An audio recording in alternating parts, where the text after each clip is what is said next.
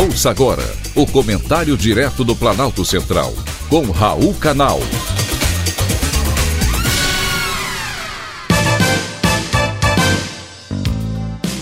Queridos ouvintes e atentos escutantes, assunto de hoje: o Chile quer nova Constituição.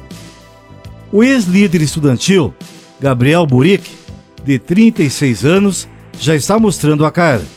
Ele foi eleito presidente do Chile, em março passado, e três meses depois mudou a Constituição do país, que vai passar por um plebiscito no próximo mês de setembro.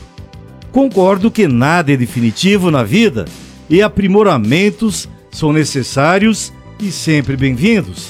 Porém, é preciso cuidado com as mudanças para que não haja nenhum retrocesso. A primeira mudança sugerida da qual não concordo, é a reeleição proposta por Buric. No Chile, a atual Constituição autoriza mais de um mandato presidencial, mas de forma não consecutiva. Ele quer permitir até dois mandatos presidenciais seguidos ou intercalados. No Congresso de Deputados, o mandato passa a ser de quatro anos e permite uma reeleição seguida. Também cria a Câmara das Regiões, que substitui o atual Senado. O Poder Legislativo passa a ser composto pelo Congresso de Deputados e pelas câmaras regionais. A atual Constituição chilena é uma herança da ditadura Pinochet, porém é preciso ficar atento às mudanças que agora estão sendo propostas.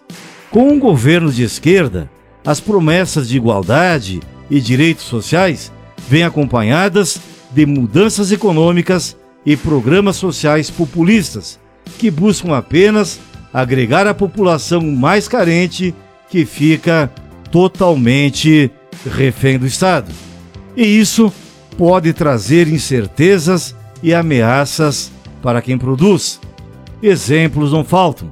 Nos últimos cinco anos, a Assembleia Constituinte da Venezuela propôs 30 reformas que foram aprovadas pela Casa e que transformaram o país que hoje vemos sem emprego, economia estagnada e totalmente faminto.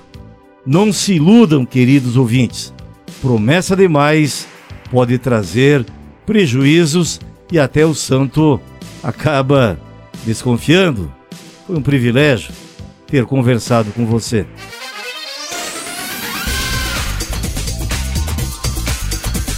Acabamos de apresentar o Comentário Direto do Planalto Central, com Raul Canal.